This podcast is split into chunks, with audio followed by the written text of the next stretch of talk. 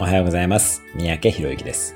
ネガティブなビリーフや思い込みを笑い飛ばす方法をお伝えします。実際に先日のセミナーで、こういうビリーフを持った方がいました。私は人前で話すのに緊張するという思い込みです。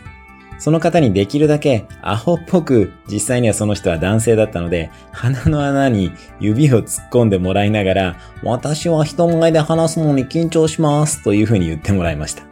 その場でみんなが大笑いするレベルです。それに対して聞いている我々聴衆は、これまたノリノリの関西弁で、何言うてまんねんというふうに突っ込みました。関西人の方に実際に先導してもらいました。こうするだけで自分が今まで深刻に捉えていたビリーフを笑い飛ばし、本当かよというふうに思えるようになります。ぜひわざとアホらしく言う部分でもやってみてください。自分の思い込みを払拭できるはずです。